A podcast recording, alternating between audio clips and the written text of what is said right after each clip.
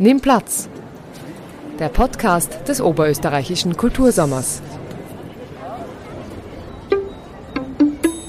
Willkommen zu einer neuen Ausgabe des Oberösterreichischen Kultursommer-Podcasts Nimm Platz. Heute bei mir zu Gast Professor Dr. Wolfgang Kreuzhuber, Domorganist im Mariendom. Schön, dass Sie sich Zeit genommen haben. Nun, die Orgel ist jetzt kein typisches Instrument, was man so aus den Jugendtagen kennt, sei es jetzt von äh, Gitarrenmusik am Lagerfeuer und sie hat vielleicht auch einen etwas altertümlichen Ruf.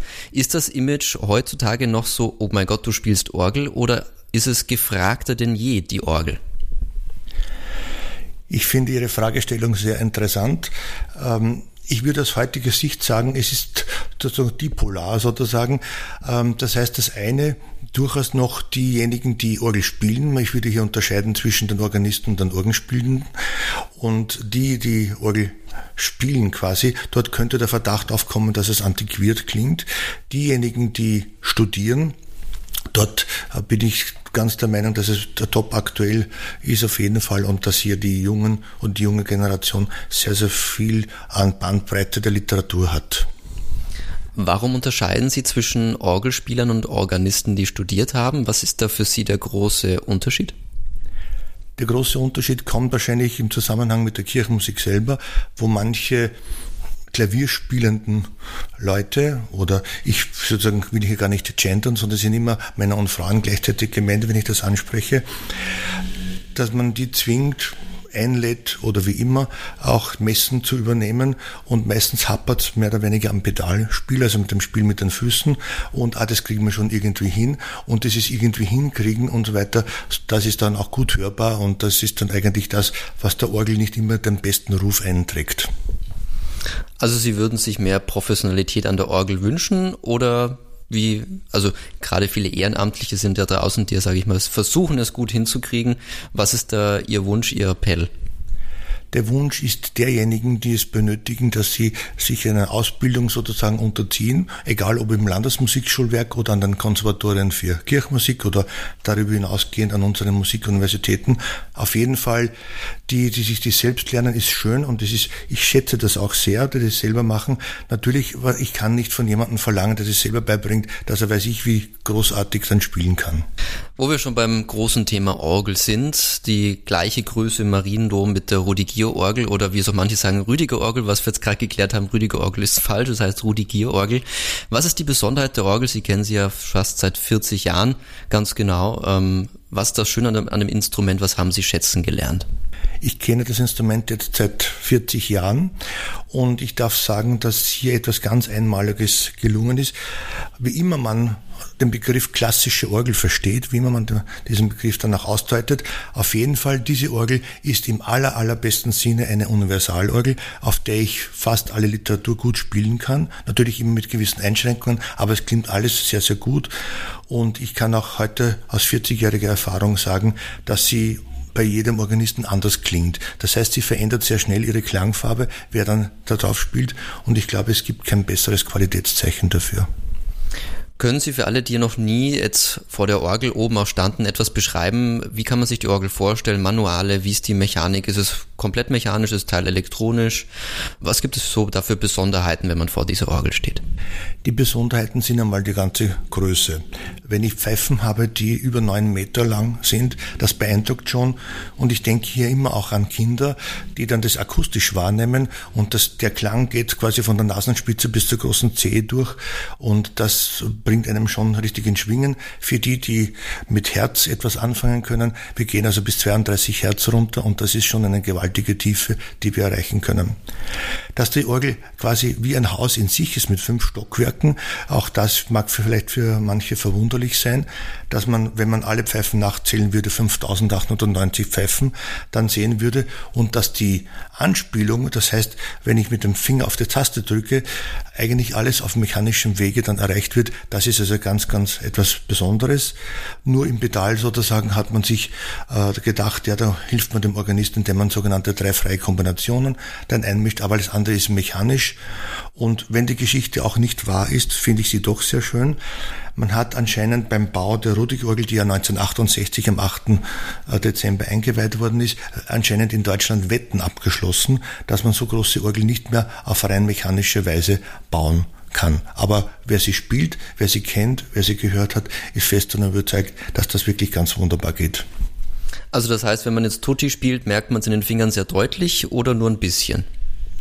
Das ist relativ. Es gibt eine Unterstützungshilfe. Das ist für Spezialisten gesagt eine sogenannte Barker-Koppel. Das heißt, wo man hier eine Unterstützung hat, damit das Tastengewicht um einiges reduziert werden kann. Und hat die Rudigier-Orgel besondere Klangfarben, die es jetzt auszeichnen, besondere Register, die jetzt andere Orgeln nicht haben? Oder wie kann man sich so das, wie soll man sagen, das Temperament der Orgel vorstellen?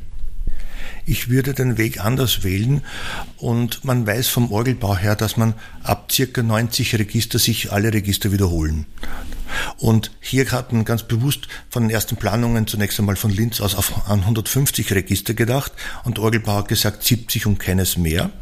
Das heißt, die Aufgabe war dann für den, der den Orgel den Ton gibt, der sogenannte Intonateur, der muss das dann so bewältigen, dass sich mit jedem Registerzug, also mit jeder Klangfarbe, die drinnen ist, sich etwas Wesentliches ändert. Und das ist das charakteristische Zeichen dieser Orgel. Es gibt Instrumente, wo man dann einmal zehn Register zieht und es ändert sich kaum etwas. Und bei dieser, unserer schönen Rudige Orgel ändert sich mit jedem Register was wesentlich. Sind Sie eher ein Mensch, der, sage ich mal, eher die sanften, leisen Töne sehr schätzt, oder sind Sie ein Mensch, der auch die, die Gewalt der Orgel sehr zu schätzen gelernt hat? Ich würde beiden Richtungen das Wort sprechen, je nachdem, was man darstellen will, auch im Gottesdienst, welche Funktion äh, gerade die Musik sich befindet, muss sie beides können. Sie muss also wirklich quasi ganz äh, mystisch klingen können. Sie muss aber auch durchaus einmal einen Menschen klanglich so erfassen, dass sie ihn sozusagen einmal ordentlich erwischt. Sehr schön gesagt. Was ist für Sie das lauteste Register, mit dem Sie am meisten bewirken? Im Wesentlichen sind es natürlich Klangkombinationen in den Oktaven und so, aber ein sehr lautes Register ist sicher die spanischen Trompeten, die eine Besonderheit dieser Orgel dann auch sind, oder auch die entsprechenden Kornettmischungen. Aber das wäre wahrscheinlich schon zu speziell, wenn ich das jetzt ansprechen würde. Sie sind seit 1982 Domorganist und ich habe im Vorgespräch erfahren, Sie haben bald Jubiläum. Was erlebt man so in 40 Jahren? Ich meine, Gottesdienste spielen, Messen spielen, Konzerte spielen. Sind Ihnen da besondere Sachen in Erinnerung geblieben? Es gibt sicher ganz besondere Sachen, die mit ganz großen Musikern zu tun haben. Ein sehr, sehr großes Erlebnis war 1991, als Olivier Messiaen im Dom war und ich ihm mehr oder weniger im Gottesdienst auch dann noch vorspielen durfte. Und das war natürlich schon eine große Herausforderung, einem so großen Meister äh, hier vorzuhaben. Sonst darf ich sagen, dass wir eigentlich alle Größen der Orgelwelt in Linz hatten, von Latry bis Radulescu etc. etc. Ben von Osten jetzt zuletzt, der schon jetzt das dritte Mal in Folge äh, dann hier war. Also wirklich eine große Bandbreite und man kann auch sagen, dass sich wirklich in Linz beginnt. Würden Sie sagen, ich habe gelesen, David Garrett war ja auch vor nicht allzu langer Zeit als Musiker im Dom. Ist für Sie etwas, sage ich mal, andere Instrumente im Dom, gehört das mit rein oder sagen Sie wirklich, eigentlich sollte die Orgel den Hauptplatz musikalisch einnehmen? Ich glaube schon, dass die Klangvielfalt hier im Dom eine wesentliche Rolle spielt. Man muss auf den Raumakustik mit seinen knapp sieben Sekunden eingehen können. Viele Musiker können das nicht und das ist leider schade. Ähm, das andere, was ich also hier sehr äh, sagen würde, die Kombination mit Orgel, andere Instrumente, auch das haben wir uns zum Thema gemacht und das ist schon seit mehr als 20 Jahren der sogenannte Raumklang, der heuer dann eben am 8. September dann kommen wird mit zwei Harfen und zwei Orgeln, wo wir das dann speziell ausnutzen würden. In dem Zusammenhang, was mir ganz, ganz wichtig ist, ist authentisches Musizieren. Überall, egal wo das ist. Und wenn man nur Playback spielt und wenn man nur diese ganze machen, dann ist es für mich als Musiker, der ich mich als Musiker verstehe, eigentlich ein No-Go. Was genau ist für Sie authentisches Musizieren? Also ist es nicht nur nicht Playback oder was verstehen Sie wirklich darunter? Ich verstehe einerseits nicht nur nicht Playback, sondern auch das, was ich empfinde, auszudrücken. Das heißt, anders formuliert, jede Show geht mir am Hammer. Also Sie würden auch sagen, nur technisch perfekt reicht nicht. Nein, es muss Emotion sein. Musik ist immer Emotion. Welches Stück löst bei Ihnen die meiste Emotion aus, an das Sie sich spontan erinnern? Das kann unterschiedlich sein, je nachdem, wie man selber in Stimmung ist und wie man, wie es einem dann selber dann geht. Das kann ein schönes Choralvorspiel von Johann Sebastian Bach sein. Das kann eine schöne Bearbeitung sein einer, äh, eines Orchesterwerkes oder schlichtweg ein sehr, sehr meditatives äh, Stück, das es für Orgel gibt. Das ist je nachdem, wie wir äh, oder wie man äh, dann aufgelegt ist und welche Musik einem gerade gut tut. Ist man nach knapp 40 Jahren Berufserfahrung überhaupt noch nervös vor Konzerten oder vor Messen oder hat sich das irgendwann auf einmal puff und weg was? nervös, ich glaube, das hat sich jetzt gelegt, aber eine Anspannung ist da und diese Anspannung ist einfach gut, weil sie dann sozusagen einen fokussiert auf die Musik, die man dann spielen möchte. Was würden Sie Leuten raten, die sozusagen auch als Musiker auftreten, die noch mehr Lampenfieber haben? Wie kriegt man diese, sage ich mal, höhere Anspannung besser weg? Ist es einfach nur, mach es möglichst oft oder ist es auch eine Sache von XY? Es ist eine Kombination aus vielen Faktoren. Sicherlich, je öfter man auftritt, umso selbstverständlicher wird die Situation. Was ich jetzt sehe bei unserer Jugend, nachdem ich doch eine lange Unterrichtserfahrung auch habe, dass äh, viele, viele junge Leute auch durchaus noch nicht so effektiv üben, wie das ist. Das heißt, ähm, ich nenne es immer den Autopiloten. Das heißt, sobald man beim Üben dran denkt, was man noch an Aufgaben machen muss, was man noch einkaufen sollte und wenn man noch treffen muss, das ist für mich der erste Hinweis und ich sage das auch, oder hat das im Unterricht immer wieder gesagt, bitte, wenn das eintritt, sofort dem Üben aufhören. Hat Üben keinen Sinn. Und da fährt nämlich der Autopilot und beim Auftritt ist der Autopilot weg. Und dann kommt die Situation, an die sich wahrscheinlich sehr viele Musiker erinnern können, na, diese Note habe ich noch nie gespielt, da war noch nie ein C hier. Würden Sie sagen, auch beim Publikum hat sich etwas verändert in den letzten 40 Jahren? Würde ich schon sagen, das Publikum ist aufgeschlossener im Vergleich äh, zur Vergangenheit. Ähm, erwartet sich wahrscheinlich auch mehr äh, Offenheit von der Orgelmusik, also weg sozusagen von der ganz strengen liturgischen Musik. Und trotzdem, glaube ich, äh, kann das Publikum sehr gut unterscheiden, ob man gute wirklich authentische Musik, da bin ich wieder bei meinem Begriff authentische Musik, musiziert, ob, ob das einfach nur Show ist. Derzeit finden ja die Konzertreihen zum Oberösterreichischen Kultursommer Mariendom statt. Was ist das Besondere bei diesen Konzerten? Ist es eher, sage ich mal, die strengere, konservativere Musik oder eher das aufgeschlossenere? Ich würde das Aufgeschlossene als zunächst äh, das Wesentliche betrachten. Gerade im heurigen Jahr, wo wir das unter das Thema Jubiläen, Jubilare und Jubeltage gestellt haben. Im Zentrum äh, ist heuer der seinen 200. Geburtstag hätte feiern können der César Franck. Und um César Franck gruppieren sich alle vier Konzerte. Einerseits im ersten Konzert mit Ben van Osten, ähm, Cäsar Frank und seine Schüler, dass man sieht, wie ist der Einfluss auf seine Schüler. Dann am 18. August eben mit Willibald Guckenmoos, der schon eine Generation weitergeht, beziehungsweise was sind die Nachfolger César Franks in Paris? Wie schaut das jetzt aus? Gibt es noch eine Verbindung? Ich habe mir das äh, Thema am 1. September gewählt, äh, Jubilanten, Jubilare, nachdem ich eben 40 Jahre am Dom bin, meinen 65. Geburtstag äh, gefeiert habe, 30 Jahre Konservatoriumsdirektor war, ist das ein Grund, sozusagen auch an Jubilanten zu sehen. Hier steht natürlich César Frank im Mittelpunkt, genauso wie Nicolas de Cuny oder Guy Bobet. Alles Gute nachträglich auf jeden Fall. Was ist das Besondere an diesem Komponisten? Warum haben Sie den ausgewählt? Das Besondere an César Franck ist, er ist einfach ganz ein fantastischer Musiker und für die französische Romantikmusik der Vater aller Dinge. Und der auch als erster gesagt hat, die, meine Orgel, mein Orchester. Das heißt, wo man also hier sehr, sehr viel ähm, äh, an Orgelmusik oder auch an Verständnis für Orgel dann geweitet hat und einer der ähm, empfindsamsten, emotionalsten Komponisten, die ich kenne im 19. Jahrhundert. Meine Orgel, mein Orchester, das kenne ich normalerweise eher aus einer eher amerikanischen Sichtweise, weil ja die Orgeln auch in Amerika sehr als Orchester gebaut werden. Ist das etwas, wo Sie sagen, das ist auch in der Rudigier-Orgel so der Fall, dass ich wirklich da ein Orchester habe und man gar nicht so sehr auf das Tutti schielt, sondern wirklich auf die verschiedenen Einsatzzwecke? Ich würde schon sagen, dass das möglich ist, dass man an der Ruderjorgel eben diese Orchesterfarben holen kann, ohne, und das ist glaube ich der entscheidende Punkt, ein Imitator des Orchesters zu werden, sondern wirklich das nachzuempfinden und entsprechend dann auch zu äh, machen. Was würden Sie sich für nächstes Jahr für diese Konzertreihe Kultursommer wünschen? Gibt es da schon erste Ausblicke? Gibt es erste Vorschläge, die im Raum stehen? Es gibt schon erste Vorschläge, erste Überlegungen. Wir sind jetzt gerade im Prozess, eben die entsprechenden Künstler dann nach Linz auch einzuladen. Nächstes Jahr steht ein weiterer ganz großer Komponist natürlich im Raum, Max Reger aber genauso auch die französische Linie mit Lemons wird also auch hier bedient werden und wir werden also auch das einbinden mit Komponisten, die noch weitere Jubiläen haben. Das sind sehr, sehr viele nächstes Jahr und da werden wir ein Gesamtkonzept machen und das auch wiederum unter diesen Titel stellen. Und das ist auch mir ganz wichtig, dass man nicht einfach irgendein Programm hinschnalzt, sondern wirklich ganz bewusst äh, dann überlegt, was man machen will und das auch präsentieren kann. Wir haben jetzt schon ganz viel über Komponisten gesprochen. Was sind Ihre Lieblingskomponisten und Werke so im Laufe der Zeit? Da gibt es sicherlich ein paar. Für jeden Organisten gibt es einmal zunächst nur einen Komponisten, das ist klar, das ist Johann Sebastian Bach. Aber nach ihm natürlich gibt es sehr, sehr vieles, was man gerne spielt, je nachdem auch welchen Orgeltypus man unter seinen Fingern hat.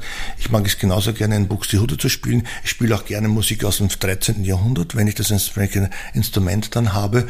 Oder auch entsprechende romantische Musik. Max Reger liegt mir äh, im Herzen genauso wie César Franck. Und auch bei der modernen Musik, auch hier natürlich mein Heiler, mein, mein Lehrer Anton Heiler, der im nächsten Jahr auch seinen 100. Geburtstag gefeiert hätte, den würde ich also ganz bewusst auch hier in den Raum stellen. Gibt es ein Werk, das Sie in den 40 Jahren immer wieder begleitet hat und das Sie immer wieder von neuem freut, wenn Sie spielen können? Es sind einerseits sicherlich Werke von Bach, das sind die großen Dukaten, die mich jetzt begleitet haben, und auch Werke eben von Max Reger und von César Franck. Und natürlich ein eine Sache, die mich seitdem ich in Linz bin ständig begleitet, ist die Improvisation wo ich dann, glaube ich, im Laufe der Zeit sehr, sehr viel eben gemacht habe, auch neben einem großen Improvisationswettbewerb 1987, lebt schon etwas länger zurück, und danach 1996, äh, 19, ja, 1996 dann im Brucknerhaus auch einen Improvisationswettbewerb und ähm, wo ich dann selber eben als Unterrichtender auch mit, mit dem Spezialthema der Improvisation eben sehr gewidmet habe. Und nachdem ich der fünfte Nachfolger von Anton Bruckner als Domorganist bin, finde ich das auch eine Verpflichtung, hier die Improvisation in den Mittelpunkt zu stellen. Eigentlich wollte ich Sie ja noch was anderes fragen, aber wenn wir jetzt schon beim Thema Improvisation sind. Ich selber bin ja eher, sag ich mal, der normale Orgelspieler, so ganz unten irgendwo auf der Amateurstreppe. Wie schafft man eigentlich den Sprung jetzt weg vom Notenblatt hin zur Improvisation? Ist das einfach ein gewisses Schema, was man im Kopf braucht? Ist es ganz viel Talent oder ist es am Ende einfach nur ein Werkzeug? Das ist eine schwer zu beantwortende Frage. Ich vergleiche das gelegentlich ähm, mit dem Schreiben, Literatur. Und zwar insofern, jeder von uns muss fähig, befähigt werden, einen Artikel zu schreiben, muss befähigt werden, in der Schule einen Aufsatz zu schreiben, dergleichen mehr. Aber es wird von niemandem erwartet, dass jemand einen Roman schreiben muss. Und so sehe ich das auch. Als Organist kann man, und das weiß man auch aus der Geschichte, sehr viel dazulernen. Man kann viel Handwerk machen. Das funktioniert dann das wäre quasi das Aufsatzschreiben. Und ob daraus dann der große Improvisator oder die große Improvisatorin wird, das hängt davon ab, was es an Begabung und dergleichen auch noch mehr gibt. Aber gibt es einen Einstieg, einen simplen Einstieg, um, sage ich mal, jetzt nicht eigene Werke groß draus zu machen, sondern einfach ein bisschen improvisieren zu können? Was ist da der erste Schritt? Der erste Schritt ist sicherlich, dass man den jungen Leuten einmal ein Tonmaterial, das sind vielleicht drei, vier Töne, und jetzt machen wir mal was. Jetzt probier mal aus, was dir einfällt mit den äh, Konstellationen. Ich hatte vor mehr als 25 Jahren am Konservatorium für Kirchenmusik auch immer wieder Kurse am Samstag für Einsteiger in Improvisation. Damals war auch mein kleiner Sohn noch mit und er war sehr, sehr erpicht und hat sich sehr gefreut, dass ich seine Lego-Steine mitgenommen habe. Und genau diese Lego-Steine waren dann das formale Prinzip. Der gelbe Stern, der rote Stern, vier Augen, sechs Augen, zwei Augen. Zwei Augen bedeuten zwei Takte, vier Augen bedeuten vier Takte. Und dann machst du vier Takte lang was, zwei Takte lang was, und dann setzt es zusammen wie die Lego-Steine und daraus wird dann ein Stück werden. Und so sind die ersten Versuche in der Improvisation. Geht es dabei auch darum, dass man sehr viel Musiktheorie weiß, also wie setzen sich die Akkorde zusammen, oder geht es mehr darum zu lernen, wie Klangfarben entstehen und wie sie sich gut anhören? Darf ich das mit dem Sprachelernen erklären? Wie haben wir alle Sprache gelernt? Sicherlich nicht, indem wir Grammatikregeln ab dem zweiten Lebensjahr lernen, sondern einfach nachplappern, nachsprechen, nachprobieren, Fehler korrigieren und immer wieder nachsagen. Und erst dann viel, viel später haben wir gelernt, warum das eine richtig und das andere falsch ist. Und so würde ich auch in der Improvisation sehen. Zunächst einmal losspielen, einfach aus dem freien Herzen spielen. Und dann kann man sagen, er macht das so oder macht das so, das geht vielleicht besser so. Und erst dann im Nachhinein mit Grammatikregeln, genauen formalen Prinzipien, das was auch die Komposition ausmacht, dann zu kommen. Und wenn man das verkehrt macht, zunächst die Regeln und dann zu spielen, das wird nie funktionieren. Sehr schön gesagt. Gibt es eigentlich, da möchte ich nicht zu nahe treten, für Sie Werke, wo Sie sagen, die kann ich bis heute nicht? Das gibt sicherlich Werke und ich würde das sogar noch verschärfen und sagen, die will ich auch gar nicht spielen. Weil äh, es gibt eine sogenannte Inferno-Fantasie von Max Reger, die einfach nur in der 32. und 64. Noten steht und er schreibt selber Allegro Vivacissimo drüber und dergleichen mehr. Das heißt, es ist einfach, wo man sich denkt, äh, auf gut Oberösterreichisch sogar zu was. Also die Mühe umsonst quasi, da braucht man sich dann gleich nicht mehr anstrengen ja, es ist einfach für, für einen selber, fragt man sich, warum so viel rein. Es ergibt musikalisch äh, nicht so viel Sinn, wie der Aufwand ist. Das muss man auch dazu sagen. Ich habe nicht gesagt, es ist sinnlos, aber der Aufwand ist nicht gerechtfertigt und für das Publikum selber ist es einfach nur Lärm. Sie forschen ja auch an der Universität. Was sind Forschungsthemen oder auch aktuelle Forschungsthemen zum Thema Orgel? Wie kann man sich das vorstellen?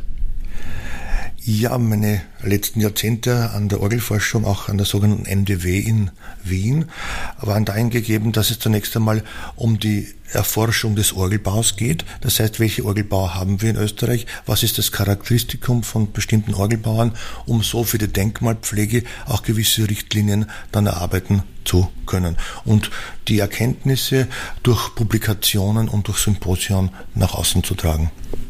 Also Stichwort Orgelbau. Es geht ja, denke ich, so wie ich das gesehen habe, immer mehr auch in Richtung hybride oder elektronische Orgeln. Sind Sie ein Verfechter des mechanischen Prinzips oder sagen Sie, elektronische Orgeln haben genauso ihre Daseinsberechtigung? Stichwort Petersdom. Das ist jetzt eine, eine, eine Frage zwischen dem, äh, was ist mir lieber, eine echte Rose oder eine Plastikrose. Plastikrose brauche ich nur abstauben, echte Rose wird wahrscheinlich vergehen und ich brauche wieder eine neue. Für mich als Musiker ist es klar, es ist einfach so, dass sich bei einem echten Pfeifeninstrument die Pfeifen gegenseitig beeinflussen. Das heißt, es ist nicht nur die Summe der Möglichkeiten, sondern es ist mehr. Und das Elektronische kann aber nur das eine oder andere darbieten. Ich möchte das Elektronische ähm, äh, insofern reduzieren. Es ist die Frage, für was es ist. Ich kann man unter Umständen einschränkend vorstellen, wenn jemand ein Übungsinstrument zu Hause möchte und und nicht in die Kälte des Winters äh, in die kalte Kirche gehen will, dass das durchaus äh, gut und, und möglich ist, dass man das einstudieren kann. Wer jedoch den Vergleich äh, kennt zwischen echten und nicht echten, das ist klar, da ist kein Unterschied. Ich sage auch dazu, und das muss man dazu sagen, dass ich, wenn ich von einer Pfeifenmorgel spreche, von einer äußerst qualitativen Pfeifenmorgel sprechen möchte. Gibt es Beispiele für eine äußerst nicht qualitative Pfeifenorgel hier im Raum Linz? Das könnte sein, will ich mich jetzt dann gar nicht so sehr ablassen, aber es ist sozusagen, äh, man kann nicht immer nur einen Höhepunkt haben, aber selbst wenn der Höhepunkt nicht erreicht wird, muss das Instrument gut sein. Wo wir gerade beim Thema eventuell nicht so gute Pfeifenorgeln sind. Die Wiener Domorgel war ja die letzten Jahrzehnte eher so das Gegenteil einer guten Pfeifenorgel. Haben Sie auf der neuen Orgel schon gespielt? Was ist Ihr Eindruck im Vergleich jetzt zur Rudigier-Orgel?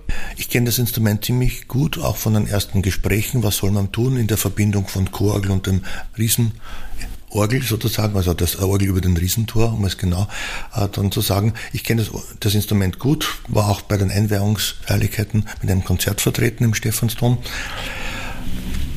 Ich muss sagen, in Summe, es ist immer die Frage, was man will. Ich glaube, dass das gut war die Überlegung, im Stephansdom so ein Konzept zu machen, denn seit Jahrhunderten ist immer die Frage, wie kann ich einen Raum beschallen?